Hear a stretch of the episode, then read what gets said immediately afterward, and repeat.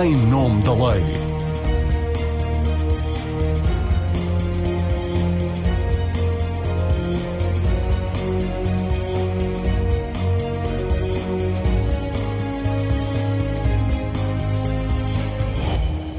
Olá, seja bem-vindo ao Em Nome da Lei. Nesta edição, a última antes de férias, vamos falar dos negócios do futebol que estão sob suspeita das autoridades judiciais. O Ministério Público tem em curso desde 2018 uma mega investigação que levou à detenção de Luís Felipe Vieira, do seu filho, do empresário José António dos Santos e do agente Bruno Macedo. De acordo com a revista Sábado, a Operação Cartão Vermelho estará também a investigar o presidente do Futebol Futebol Clube do Porto, dos administradores da SAD dos Dragões, Fernando Gomes e Adelino Caldeira, vários agentes de futebol e gestores da Altice. Sob investigação estarão os contratos milionários dos direitos televisivos do Futebol Clube do Porto, mas também os pagamentos de comissões milionárias e negócios imobiliários. Em causa indícios de fraude fiscal, falsificação e branqueamento de capitais. Mas o tsunami que varre o futebol português pode não ficar pelos dois maiores clubes. A investigação em curso recolheu outros indícios de crime que podem comprometer outros dirigentes e outros clubes de futebol. Sabe-se que só no DCIAP há mais de 50 inquéritos de crime em curso ao universo do futebol. São nossos convidados Miguel Poiás Maduro, que fez parte do Comitê de Governação da FIFA entre 2016 e 2017, Ana Gomes, embaixadora aposentada, ex-eurodeputada, ex-candidata candidata presidencial e uma ativista anticorrupção, e os advogados da área do direito esportivo, Carlos Dias Ferreira e João Diogo Manteigas. Muito obrigada a todos por estarem hoje no Em Nome da Lei. Miguel Poiás Maduro comece por si, perguntando-lhe se depois do que viu e ouviu nos 10 meses em que esteve no Comitê de Governação da FIFA, o surpreenderam os resultados da investigação em curso, que tem como protagonista o ex-presidente do Benfica, Luís Felipe Vieira. Não, não, há resultados da investigação não, em curso, sim, ou seja, os factos alegados a, a propósito dessa, de, de, dessa investigação. Como sou jurista, tenho sempre cuidado com essas coisas. Mas direi que bem. os factos alegados à volta dessa investigação não me surpreendem de, de todo. Um, aliás, mesmo antes da minha experiência na, na, na FIFA, não me surpreenderiam, porque como todos sabem, até esse comitê de governação que eu dirijo, dirigi durante um período muito breve, eh, foi um comitê de governação que foi criado na sequência de vários escândalos de corrupção uhum. à volta do, do, do futebol. A minha experiência limitou sobretudo a confirmar esses riscos e, e infelizmente, a, a comprovar que, eh, na minha opinião, e de vários dos meus colegas que também já não pertencem a esse comitê de, de, governação e que são pessoas independentes não tinham até então nenhuma relação com o futebol, que infelizmente as organizações do futebol parecem não ter condições para se reformar internamente. Ou seja, a própria criação desse comitê de governação tinha tido como objetivo uh, controlar uh, a aplicação de uma reforma uh, de governação no seio de, da FIFA e essa reforma em larga medida falhou, como até o próprio autor da reforma, o professor Mark Pitt, já veio, já veio dizer, e confirma que no futebol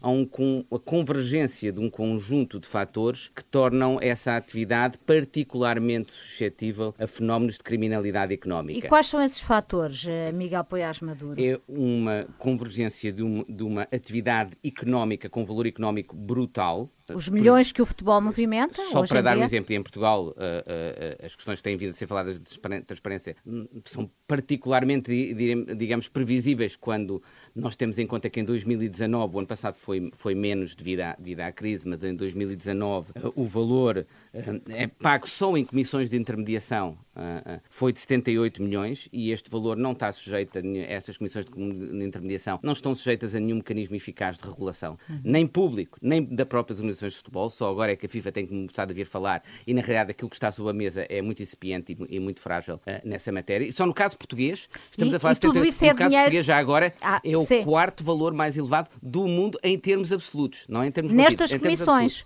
E, só em comissões, não o valor das, das isto. Isto é dinheiro que escapa ao controle não só das entidades de regulação do futebol, mas que pode escapar também ao controle das entidades e, fiscais eh, nacionais. A partir do momento em que a atividade é muito pouco ou muito fragilmente regulada, em que a opacidade uh, predomina, em que os fluxos financeiros são sobretudo internacionais e, portanto, mais difíceis de controlar uh, inter, no, internamente a, a, cada um dos Estados, mais fácil, dificilmente é eh, quer para as autoridades fiscais, quer para as autoridades penais, no âmbito de investigações penais, controlar estes fluxos financeiros.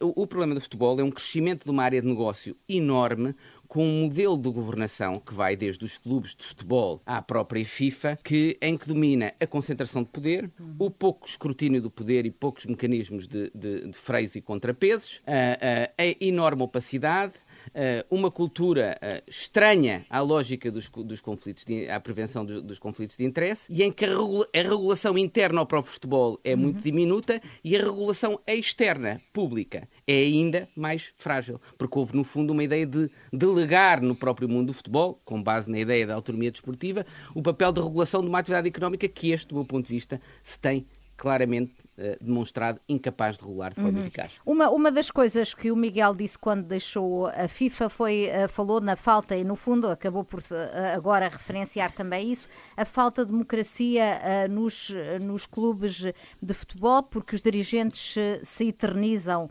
Uh, ora, é, é, exatamente isso que acontece com o Benfica, onde Vieira estava desde 2003, mas quem assumiu a liderança com, com. Todos, com todos os clubes de futebol, se reparar, em as, todas as lideranças do, do, do, do dos clubes de futebol isso. tendem a, a, permanecer no poder imenso tempo. E depois a só, indicar clubes, os seus... Mas agora também nas próprias ações. Na FIFA, nós tivemos Avalanche durante 35 anos, Blatter 17 e só saiu eh, praticamente forçado pela investigação do Departamento de Justiça norte-americano. Portanto, isso diz bem da falta de democraticidade interna, embora, curiosamente, essas organizações reivindiquem a sua autonomia com base numa lógica de representatividade. Eles dizem que o justifica a sua autonomia é porque eles representam todos os interesses. De facto, é, essa representação escapa ao próprio, aos próprios mecanismos que assegurem verdadeira muito democraticidade bem, mas onde interna. eu queria chegar é que não só uh, os dirigentes estão muito tempo no poder, como depois tem os seus delfins, neste caso Rui Costa, uh, há assim uma espécie de modelo dinástico uh, nos clubes. Que é transversal, é, é transversal. No, a todo o futebol. Repara, uh, Blatter era o secretário-geral de Avalanche, Infantino era secretário-geral da UEFA, portanto aquilo de democraticidade e de, e de, e, e de pluralismo e, e, representação diversa tem, tem muito pouco. Esse uhum. é um dos, uhum. mas não é o único. O outro é que depois isso conduz a uma concentração de poder enorme, a uma perpetuação do poder, aquilo que eu chamo de facto, um, um, um, um cartel político que domina o mundo do futebol e que depois não está sujeito a mecanismos de escrutínio, nem dentro do futebol com organizações independentes, mas que no futebol podiam fazer esse escrutínio, que era o objetivo daquele comitê de governação que eu pertenci e que, foi, que fracassou, um, quer externas. Do ponto de vista público também não existem esses Porque também, uh, também há falta de massa crítica da parte dos, dos adeptos. Isto tem que ver com as emoções do futebol e haver pouca racionalidade? Tem, infeliz, infelizmente tem. Eu dou-lhe um exemplo. Eu já propus para o meu clube de, de futebol que é uma é qual, reforma... já agora é, para... o, é o Sporting, já agora...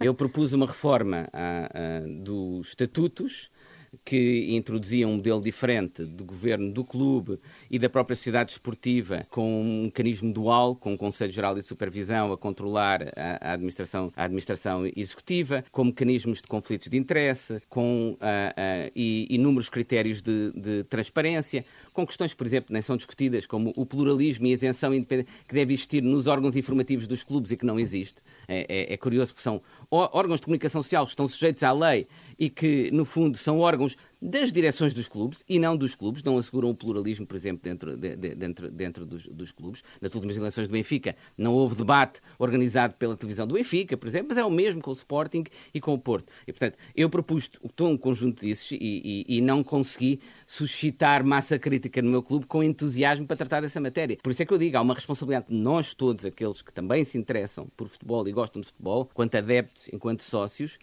de termos uh, consciência de que se não alteramos o modelo de governo dos nossos clubes, depois não nos podemos queixar quando acontecem situações como esta. E por falar em modelo de, de governo, pergunto-lhe se para si é plausível, eh, falou na concentração de poder, que os comportamentos ilícitos que são atribuídos a Luís Filipe Vieira não fossem do conhecimento dos outros membros da administração da SAD. Uh, um jornal publicado esta semana citava-o dizendo não assinei uh, sozinho. Uh, não a, a mim, não Não, não, não, citavam a ele Luís Filipe Vieira, não é assim. Uh, mas a verdade é que nenhum outro membro da, da SAD foi constituído arguído, entretanto. Eu acho que é muito grave se eles não sabiam, é, é, é ainda mais grave se eles, se, se eles, sabiam. Mas o que isso demonstra, assim que o, o, facto deles poderem tentar dizer plausivelmente que não sabia, e essa é, é a situação menos grave. Uhum demonstra uma falha, uma, um, um, fracasso enorme, lá está, do modelo do governo das sociedades desportivas. Que significa que então isso significa que isso é possível acontecer sem mecanismos de controle interno. Portanto, por isso é que eu digo, para já concluir, os tribunais decidirão sobre, sobre o Sr. Filipe, Luís Filipe Vieira. Mas uhum. nós já podemos, nesta base, claramente chegar à conclusão que o modelo de regulação e o próprio modelo de governo das sociedades desportivas e dos clubes de futebol enquanto associações desportivas fracassou e falha nos seus mecanismos de controle e de escrutínio. Muito bem, eu espero que ainda tenhamos tempo no final para exatamente ver que regras é que devem mudar. Entretanto, Ana Gomes, Pergunto-lhe, é comum ouvir-se que o mundo do futebol tem beneficiado de uma grande impunidade. Pergunto-lhe se vê neste processo um cartão vermelho da justiça aos negócios escuros do mundo do futebol. Terá acabado a impunidade, como aparentemente acabou em relação aos políticos e aos magistrados?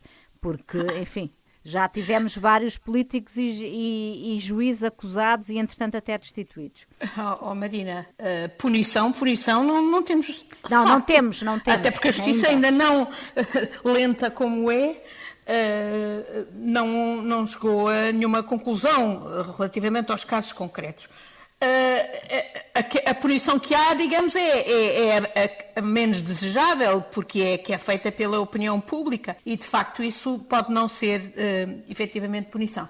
O esquema é, como o Miguel Poiás Maduro dizia, é um esquema que não é, de facto, de todo, passa pela uh, falta de governação e de regulação no mundo do futebol, mas, no fundo, para esconder outras atividades económicas e atividades criminais, com, com, fluxos financeiros de origem criminal.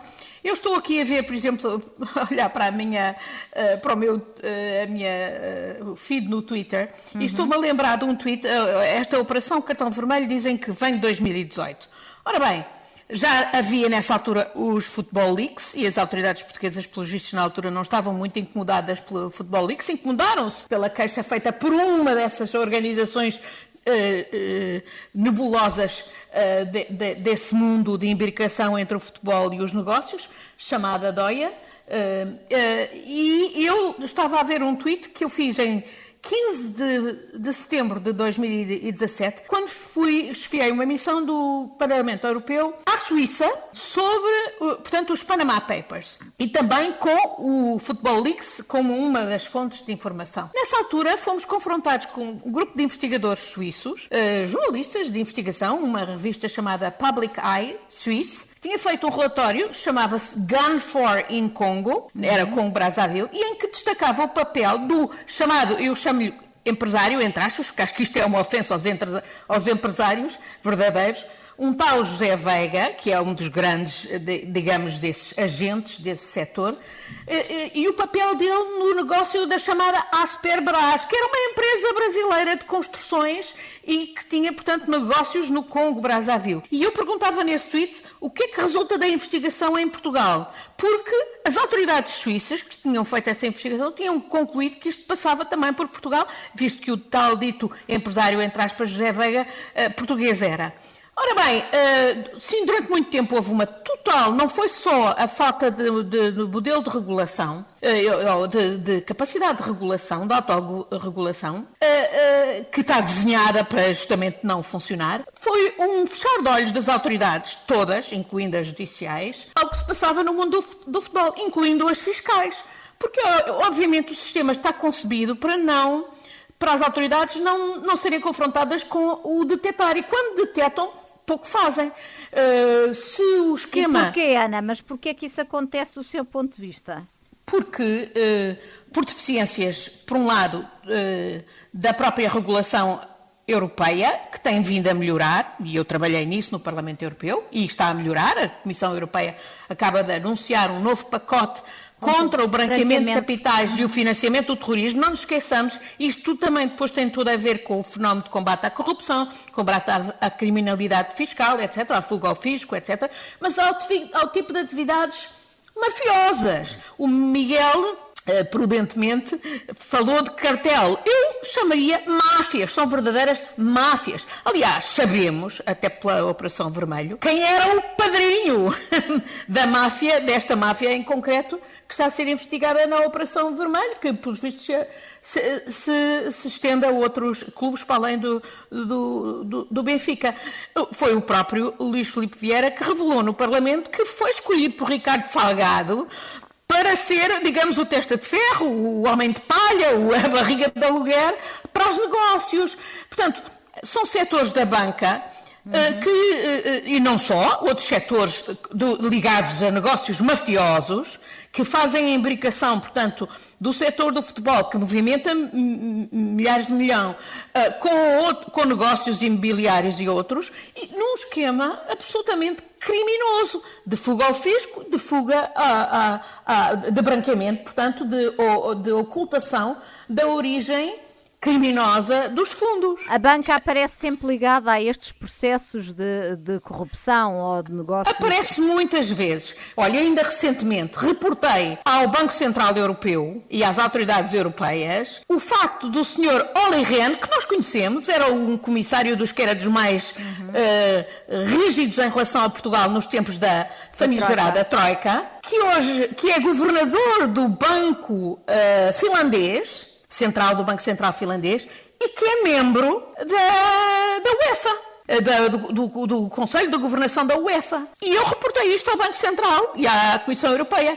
E, o banco, e obtive do Banco Central uma resposta a, a chutar para canto, para usar Porque a terminologia futebolística. A questão da independência da regulação uh, não é também levada a sério nem em Portugal nem, nem no resto da Europa. Uh... Infelizmente não. Posso só acrescentar uma coisa, não. Ana? Só, sim, ele sim, é mais, neste momento, ele é responsável do fundo que a FIFA criou para gerir uh, todos os financiamentos às associações e aos clubes pós-crise pandémica.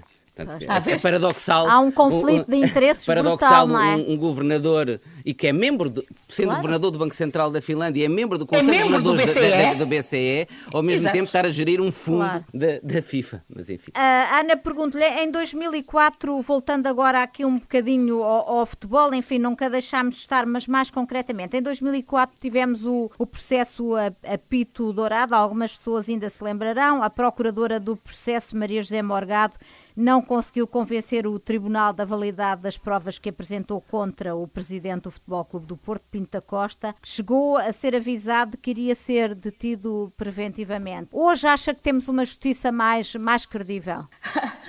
Como digo, o problema não é apenas da justiça. Claro que nós sabemos, aliás, olha, até uh, através da, do funcionamento da própria justiça, que há na própria justiça pessoas capturadas por este esquema. E não é por acaso que na Operação Lex, em que justamente a procuradora uh, é a, a, a doutora ah, Maria José Morgado. A mesma, exatamente.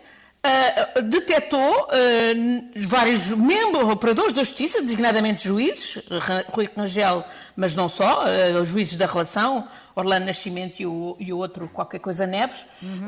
que, que justamente estavam, de alguma maneira, eram cúmplices, digamos, desse sistema.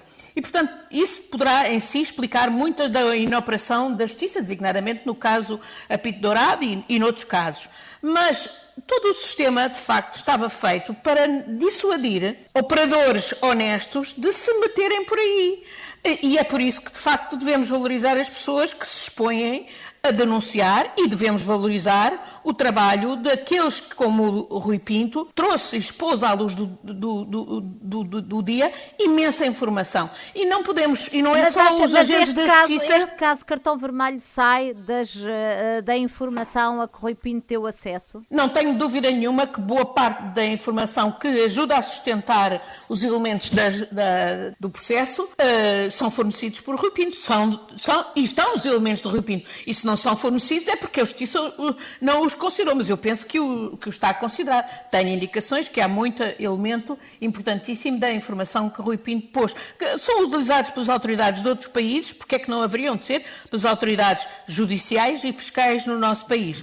Mas não convém restringir isto quando falamos da justiça e, portanto, o problema é muito mais vasto do que a justiça. E não podemos aqui omitir as implicações políticas, de responsáveis políticos, e, de, e de outros agentes operadores do sistema. Olhe, por exemplo, extremamente importante são os advogados. Não é por acaso que muitos dos que mais se encarniçaram contra o Rui Pinto, e eu falei no caso da Doyen, mas a Doyen nunca poderia ter uh, uh, intervindo e, e apresentado a queixa contra o Rui Pinto sem a utilização de advogados que são instrumentais na montagem destes esquemas uh, fiscais e outros de uh, obnubilação da verdadeira origem do dinheiro e, da, e, da, e, e, neste caso concreto, por exemplo, da queixa contra o Rui Pinto. E não é por acaso que muitas sociedades de advogados são as principais instigadoras, de facto, das queixas eh, contra o Rui Pinto, porque eles lá sabem o que é que fizeram ou, de ajudar a montar Gomes, estes também, esquemas. Mas também é verdade que ninguém, toda a gente tem direito a ter um, advogado para se defender, não ah, mas é? com certeza, eu não estou, da mesma maneira que não estou a pôr em causa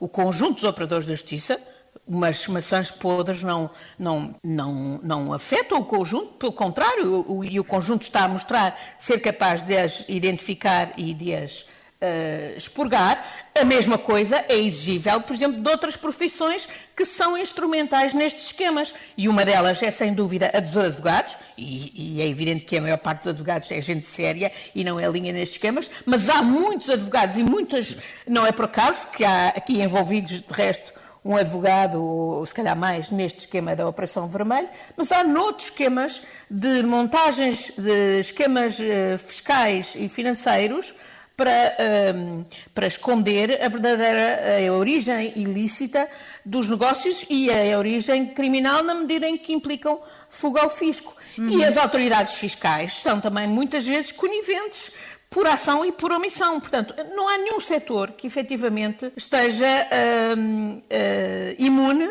a ser instrumentalizado para eh, efeitos destas, eh, de servir estas máfias, estas verdadeiras máfias, que têm uma componente financeira, mas não só. Uh, João Diogo Manteigas, advogado e especialista em direito esportivo, uh, o seu colega, advogado de Luís Filipe Vieira, Magalhães e Silva, na entrevista que deu à TVI, disse que nada do que está no processo é crime. Sei que o primeiro dever de um advogado é defender o seu cliente e, por vezes, também, não só perante a justiça, mas também perante a opinião pública. Mas também sei que Magalhães e Silva é um advogado com uma longa carreira como penalista. Pergunto-lhe se, do seu ponto de vista, é elevado o risco de se repetir, neste caso, o que aconteceu em casos anteriores, em que dirigentes estiveram, desportivos estiveram sentados no banco dos réus e o Ministério Público não conseguiu fazer prova das suas acusações em tribunal ou se, pelo contrário, considera que este é um caso consistente? São coisas completamente distintas. Uh, este caso é um caso completamente diferente daquilo que nós temos uh, vindo a ter ao longo dos anos e até mais recentemente ao longo dos últimos cinco anos, que é relacionado com o Benfica, que é com outros clubes. Dos e-mails, está a falar do Estou a falar tudo, estou a falar do Malachal, estou a falar do, do saco azul, estou a falar agora também do cartão vermelho, entre outros. Até porque houve processos, salvo foram convolados num só. O caso do Malachal é um, é um desses casos que agregou vários, vários processos judiciais. E nós não podemos meter simplesmente tudo dentro do mesmo saco, porque, por exemplo, o cartão vermelho, não estamos a falar diretamente, ou seja, estamos a falar de um futebol instrumentalizado, ou seja, utilizado para determinados fins, ou um mecanismo de, de entrada e saída de dinheiro, e depois outra coisa é falar de corrupção ao nível de desportivo, de árbitros, uhum, claro, de, empresários, claro. jogadores. Nós estamos aqui a falar Portanto, de viciação de resultados, sim, de nada disso. O futebol, como há bocado já foi aqui dito, o futebol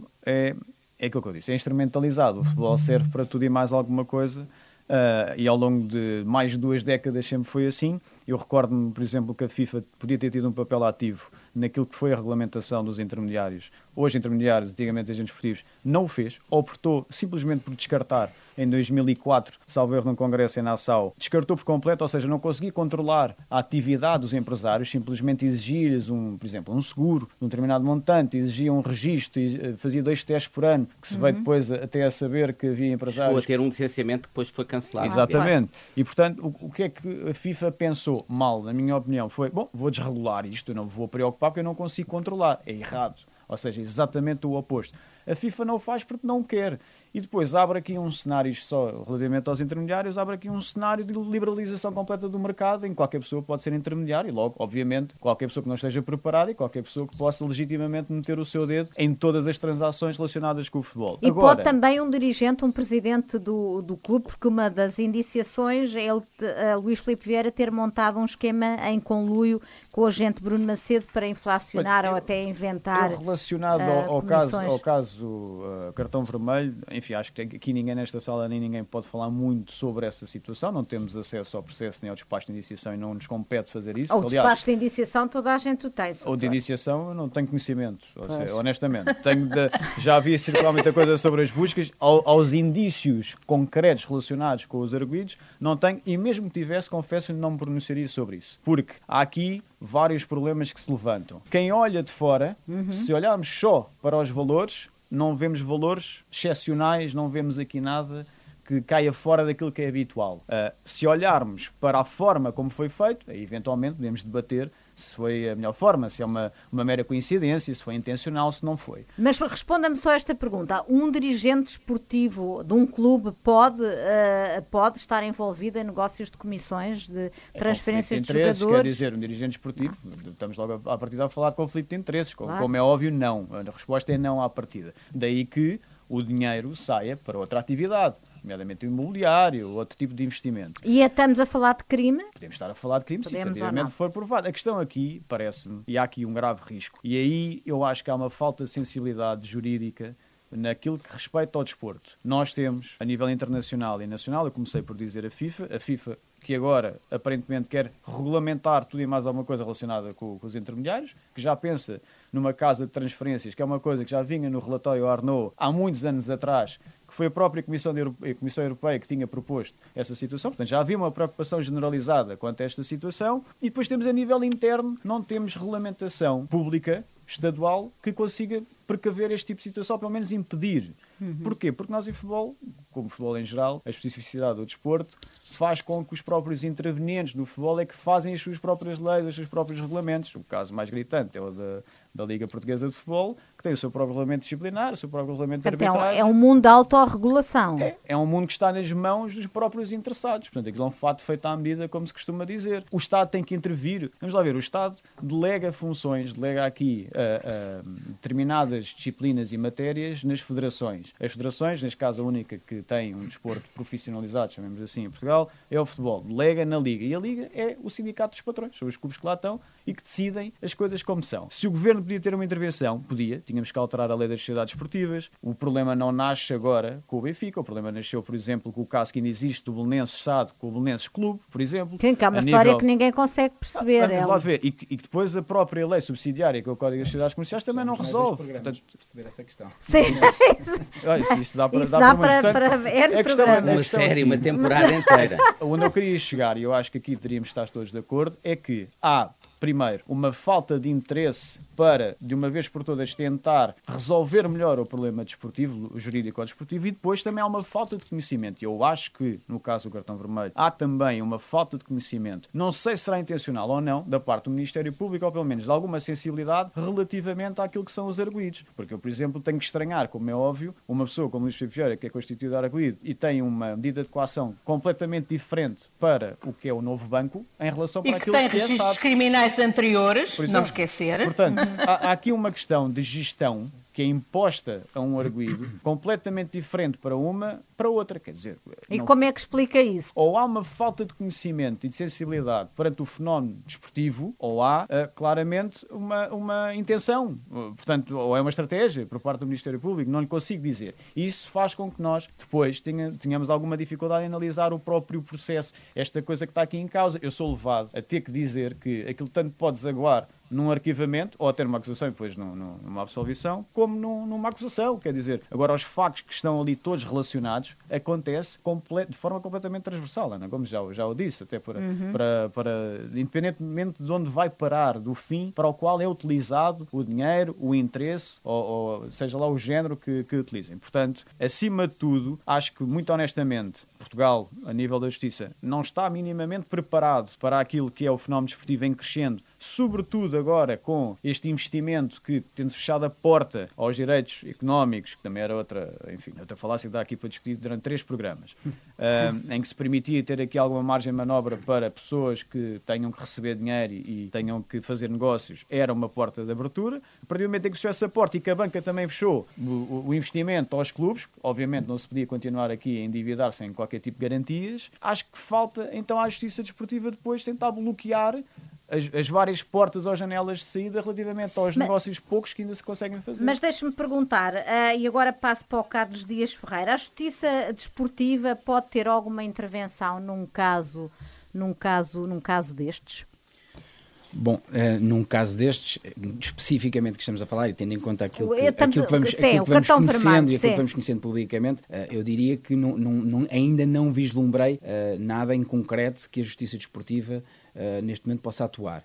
na medida em que não, está, não estão em causa, digamos, as competições, não está em causa o relacionamento uh, e, tudo aquilo que está, está, ligado com a competição desportiva uh, e, portanto, uh, teria, tenho alguma dificuldade em, em vislumbrar em que, em, que, medida é que a justiça desportiva atuaria nesta situação. Agora, o, que eu, o, que eu, o que eu vou assistindo é também, vamos ver, aqui há uma série, uma panóplia de processos que efetivamente envolvem, e obviamente estamos sempre a falar, até porque somos juristas, temos de sempre ter este cuidado de estamos a falar de facto de alegada, de factos alegados, alegados, e portanto não sabemos exatamente aquilo claro claro. aquilo a que chegaremos, até porque o futebol português tem sido fértil em que, depois de um grande espetáculo mediático, uh, permita-me a expressão, por parte do Ministério Público, um espetáculo mediático este que eu lamento, porque, no ah. fundo, dá uma outra visão da justiça que não era aquela uh, que se exige, que é a de serenidade. Acha uh, que a justiça... E que depois, e depois muitas vezes, uh, permita-me a expressão, costuma-se dizer que a montanha vai, pode parir um, um rato. rato. Eu acho que a montanha muitas vezes par, vem, a, vem a parir nem sequer uma formiga. E isso é altamente descredibilizante também para a justiça, é altamente, é? E isso é altamente descredibilizante. E, portanto, há aqui uma série de, de processos que, muita, que extravasam muito aquilo que é a justiça desportiva, mas existem outros com ligação, como o João Diogo já aqui, já aqui referiu, e que se calhar estão um bocadinho nesta altura uh, no esquecimento. Uh, eu aqui, nós aqui, obviamente, estamos num debate jurídico, mas eu faço a minha declaração de interesses de, de ser aficionado e adepto e sócio e acionista do Sporting. Estou em minoria, uh, e, portanto, e, portanto, há, há, há, determinados casos que, do ponto de vista desportivo, não, não devem ser esquecidos. aliás, eu, se aqui este debate fosse, fosse cluístico, diria que estaríamos aqui também a tentar disputar um campeonato de, de, do ponto de vista negativo de quais as situações em que uns e outros mais se envolvem. Mas, obviamente, eu até estou aqui mais uh, por força da, da, minha ligação à Associação Portuguesa de Direito Esportivo e, portanto, obviamente, aqui o, o debate é sério.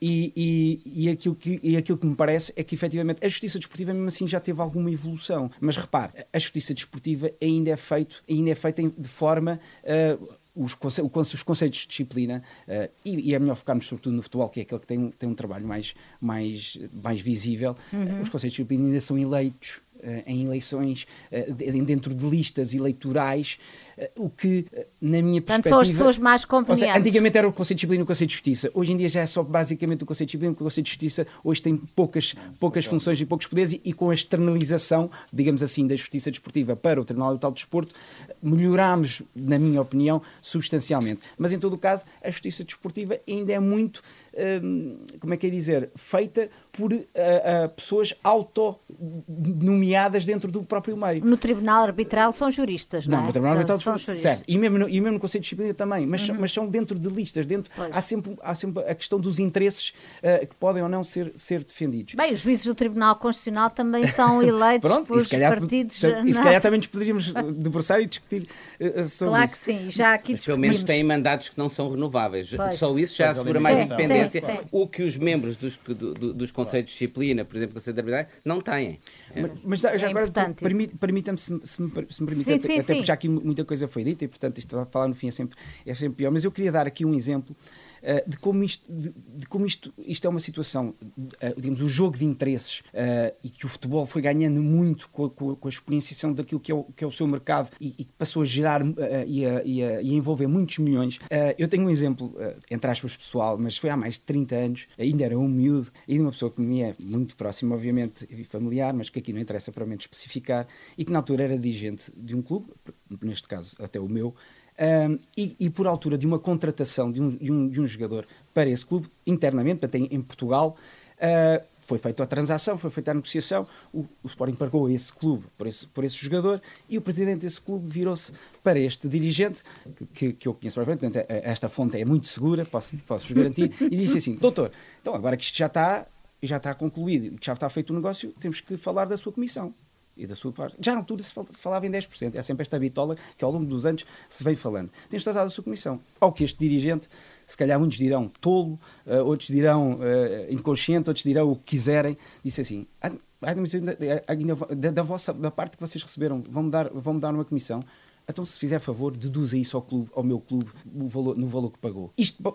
poderão dizer assim, estou aqui a dar um grande exemplo de ética, não, não é ética, não é isso que está aqui que eu quero discutir, é um exemplo pessoal, claro. mas para dar um exemplo que há mais de 30 anos já se falava de comissões, já se falava do que era, a do que era uh, uh, pagar pela intermediação e, e, atenção, a intermediação, não estou aqui a falar, parece que estamos a falar de que a intermediação é algo, algo de ilegal, que não é, que não é o caso, mas... Eu penso uh, que nessa altura, teus próprios dirigentes dos clubes atuaram atuavam na intermedia, na, na, nesse Mas, negócio às claras. Já, sim, já, no fundo, neste, nesta situação concreta, já se admitia que um dirigente de um clube, pois, e há um bocado pois. falámos de conflitos de interesses, um dirigente de um clube pudesse receber a comissão porque proporcionou. Ora, isto significa, se há 30 anos é assim, com a evolução que o futebol, que o futebol ganhou, com a dimensão que, o, que, que a atividade de intermediários uh, conquistou, o, o, todo, uh, eh, eu, eu que também, além de ser, de ser jurista, além de ser advogado, eu também, obviamente, um, um apaixonado pelo futebol, vejo, e é por isso que nós nos lamentamos que muitas vezes os clubes ficam depenados, porque todo o dinheiro, eh, é muito maior o dinheiro que é gerado à volta do futebol e que, sai, e que, sai, e que sai do futebol, do futebol. propriamente aquele que é direto. E com tanto dinheiro que é gerado à, margem do futebol, é, diria eu, quase natural, inevitável, que surjam situações e casos como estes que vamos assistindo e que agora, e que agora vamos assistir. Enquanto não houver, efetivamente, como o Pérez Maduro disse muito bem, enquanto não houver um, um espírito de, de governance, de compliance, de, de, de, de, boas práticas na generalidade dos clubes. E atenção que isto não acontece só em Portugal. Mas, mas atenção, atenção, esse espírito nunca vai funcionar. E por, Porquê, Ana? Não, não vai, isto, não, isto não é apenas no futebol, é em todas as atividades. Alta, uma das nossas conclusões uh, das investigações que nós fizemos no Parlamento Europeu, no, âmbito dos Panama Papers, mas também incluía Football Leaks, é que justamente há vários setores em que o combate ao branqueamento de capitais e o financiamento do terrorismo depende de autorregulação, por exemplo, dos advogados, ou por exemplo, uh, uh, o do futebol, mas de facto a autorregulação não funciona. A Suíça foi, era justamente um desses casos onde a autorregulação das profissões de advogados, que eram absolutamente instrumentais na montagem dos esquemas de frustração da lei, portanto, fuga ao fisco e de, e de encobrimento da origem ilícita dos capitais, hum, era evidente que a autorregulação não funcionava. Aqui em Portugal é a mesma coisa. Eu reportei à, à Ordem dos Advogados, aliás, depois de ter sido publicamente uh, instada a fazê-lo pelo atual bastonário, Sim. eu reportei à Ordem dos Advogados uma série de investigações feitas por jornalistas portugueses, publicadas, que implicavam esquemas de branqueamento de capitais, envolvendo, por exemplo, capitais uh, de proveniência da cleptocracia angolana e não só, e, portanto, muitas coisas para além do futebol. E a, a Ordem dos Advogados respondeu-me perfunctoriamente que eu fizesse um, preenchesse um formulário. e estávamos a falar de investigações publicadas feitas por jornalistas portugueses, publicadas nos mídias portugueses, a que a ordem, pura e simplesmente, tinha sido completamente uh, indiferente. Hum. Uh, portanto, uh, e a ordem, a ordem é um elemento-chave, por exemplo, do Conselho de Combate à Corrupção, do Conselho de Combate ao Branqueamento de Capitais, que existe para pôr em prática as diretivas europeias de combate ao branqueamento de capitais. Mas, oh, Ana, estamos a falar de crimes públicos, o Ministério Público também deveria ter tido a iniciativa. Com certeza, de... claro. e em muitos destes casos, até as investigações jornalísticas também faziam referência a investigações judiciais e admito até, pela forma como funciona ou não funciona o Serviço de Justiça em Portugal, que haja muita circulação de informação entre um meio e outro para depois uh, levar àquelas peças jornalísticas. Portanto, Sim, conclua, Ana. Uh, uh, portanto, o problema da autorregulação não funciona. Aqui as autoridades, em última análise, a responsabilidade é política. E, e estamos a falar de um país que ainda que é o nosso, e não é caso único, mas onde as leis, eh, as diretivas europeias de combate ao branqueamento de capital são, de propósito, mal transpostas, se calhar com a intervenção de alguns juristas contratados especialmente. E do legislador também, Ana, com certeza, não é? Com certeza, porque o legislador, isto é, os deputados que aprovam as leis, Normalmente fazem na base de projetos de lei que vêm do governo ou que vêm de comissões de transposição das diretivas europeias, com juristas que são especialmente, se calhar, contratados exatamente para mudar umas virgulinhas ou mudar umas coisas e, de facto, tornar inoperacional pelos agentes da justiça eh, de muitas de, dos, do, do, dos, eh, dos desígnios da lei. A Comissão Europeia criticou Portugal por mal transposição de uh, leis, uh, de diretivas europeias em matéria de combate oh, ao branqueamento de capitais. Certo. É disso estamos a falar. Isto Sim. está para além do futebol. Sim. Uh, Carlos Dias Ferreira quer responder a esta questão da autorregulação. Pode funcionar, não funciona, como diz a Ana Gomes, em determinadas áreas, nomeadamente no futebol e na advocacia. Uh, vamos lá ver. Uh, eu, no jornalismo também temos autorregulação. A, a, no exemplo que deu, a própria Ordem, de, a ordem dos Advogados também auto, autorregula uh, o, seu, o, o, nosso, digamos, a toda a nossa prática, ou não prática auto, profissional. Ou não autorregula.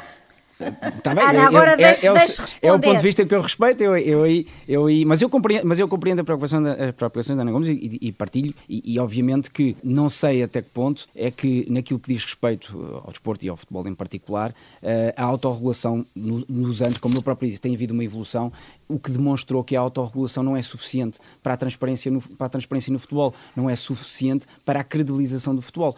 E efetivamente, na minha perspectiva, é uma atividade económica de tal maneira uh, uh, forte e, e decisiva e, e, e, com influência na sociedade que eu acho que, obviamente, tem que ter uma, uma regulação externa uh, e que tem que haver intervenção política, mas, vamos lá ver, também não deixa de ser, não deixa de ser um, nós, nós esquecemos muitas vezes que o futebol deixou de ser um, um desporto uh, que, que, deveria ser autorregulado e é porque passou para uma dimensão uh, económica que eu, que eu aceito que obviamente tem que haver uma, uma, intervenção externa. Aliás, muitas vezes as coisas não, não, não, não, não se autorregulam. Uh, eu dou só um pequeno exemplo muito à margem disso, que é a questão do, dos direitos televisivos. Vai ser preciso uma intervenção do Estado para de alguma maneira poder equilibrar uh, uh, o, o, mercado. Uhum. O que mostra, dando razão à Ana Gomes, que em muitas circunstâncias a autorregulação não é suficiente e não traz, os, e não é, e não é, e não traz os, os efeitos que pretendíamos. João Diogo E posso acrescentar só Sim. mais uma coisa, e o setor das apostas online? esse, esse ainda nem... Esse também nem, é todo ainda, um outro programa, abrimos, uma série de Ainda programas. nem abrimos essa lata de vermes. Uhum. Não, essa, essa, essa parte, por exemplo, João é Diogo uma, prova, é uma prova que não se consegue controlar em, em Portugal, pelo menos, não têm capacidade Uh, para conseguir regular uh, o mercado das apostas esportivas. É impossível. Aconteceu coisas horríveis no, nos últimos anos relativamente a isso. E que tem consequências depois aí na integridade. Tem vontade claro. política, claro. não há vontade claro. política. Portanto, tem, tem, consequências na integridade das próprias competições desportivas. É? Claro. Porque hoje em dia é sabido que muitos dos casos de match fixing, portanto, de adulteração das apostas esportivas, uhum. acontecem através de certos uh, interesses ocultos económicos adquirirem a propriedade, chinesas, adquirirem a propriedade de certos clubes. Uhum. Uh, uh, e isto, dizem já está a acontecer mesmo nas, uh, uh, uh, nas, nas, divisões secundárias cá, cá, em Portugal. É por Há isso que o Benfica está tão preocupado com os 25% de capital que podem ir para o americano. Eu como é que acho, chama, John, John Texter. Bom, há, aqui um, um, ponto que é extremamente importante e temos que puxar o, o fio à meada àquilo que era o futebol em termos de dirigismo, o que é que é aquilo, ou pelo menos o que é hoje. Eu não vou negar que há colegas nossos que têm uma originalidade imensa. Isso vê-se, basta olhar para o caso que, que aconteceu em Espanha com, com a questão da, enfim, da fraude fiscal e do, do pagamento de impostos, que arrastou vários jogadores de futebol, intermediários e também uh, colegas nossos, foram também constituídos arguídos. Mas há uma coisa que me faz alguma confusão, não, não sei se lá fora funciona assim, em Portugal funciona. Eu não consigo perceber, por exemplo, porque é que os clubes como os três grandes, ou até inclusivamente com o Braga, o Guimarães, etc., porque é que não conseguem ter uma equipa, porque é que recorrem a intermediários para representar o próprio clube nas negociações? Uhum. Confesso-lhe, faz-me imensa confusão. Partilha, partilha a mesma preocupação. Eu, eu vou dizer uma coisa. Porque será? Tem é, uma resposta atenção, para essa Eu não estou aqui a pedir para me contratarem a mim ou ao Carlos André Ferreira. Atenção. Eu estou a dizer, faz-me confusão. Ao longo de tantos anos, com tanta movimentação de dinheiro, porque é que o Benfica, por exemplo, se faz representar numa transferência de um jogador que tem interesse em contratar, uh, manda dois intermediários claro. em representação do clube e não manda ninguém internamente. Quer dizer, não há ninguém capaz ou contrata alguém que gasta um salário, um vencimento mensal para desempenhar esse cargo. É estranho, não é? Agora, não faz Já sentido... Agora, o que, o que é ainda pior é que a regulação, entre aspas, ou desregulação, se calhar é a palavra certa, da FIFA atualmente em vigor nessa matéria, permite que a mesma pessoa seja no mesmo negócio Exatamente. o intermediário do, do clube vendedor, do clube comprador e até do atleta até ao mesmo atleta, tempo. Aliás, que era, Isto não é era, legal. Era incompatível. Isto é Agora não. É. E que foi uma coisa que há uns anos, uh, quando, quando ainda havia essa impossibilidade nos termos do regulamento da FIFA, a Inglaterra permitia, que era uma coisa nunca ninguém conseguia perceber como é que era possível o intermediário representar o jogador e o clube ao mesmo claro, tempo, mas era uma coisa que estava prevista claro. no regulamento da, da, de Inglaterra, mas depois aboliram aquilo. Portanto, isto para dizer que a, que a falta, eu já nem digo compliance, mas a própria estrutura interna de uma SAD, estamos a falar de uma sociedade comercial, como outra qualquer, portanto, eu não consigo perceber como é que uh, aos olhos do público se consegue explicar que se faz representar por terceiros na contratação daquilo que são que é para o próprio interesse público.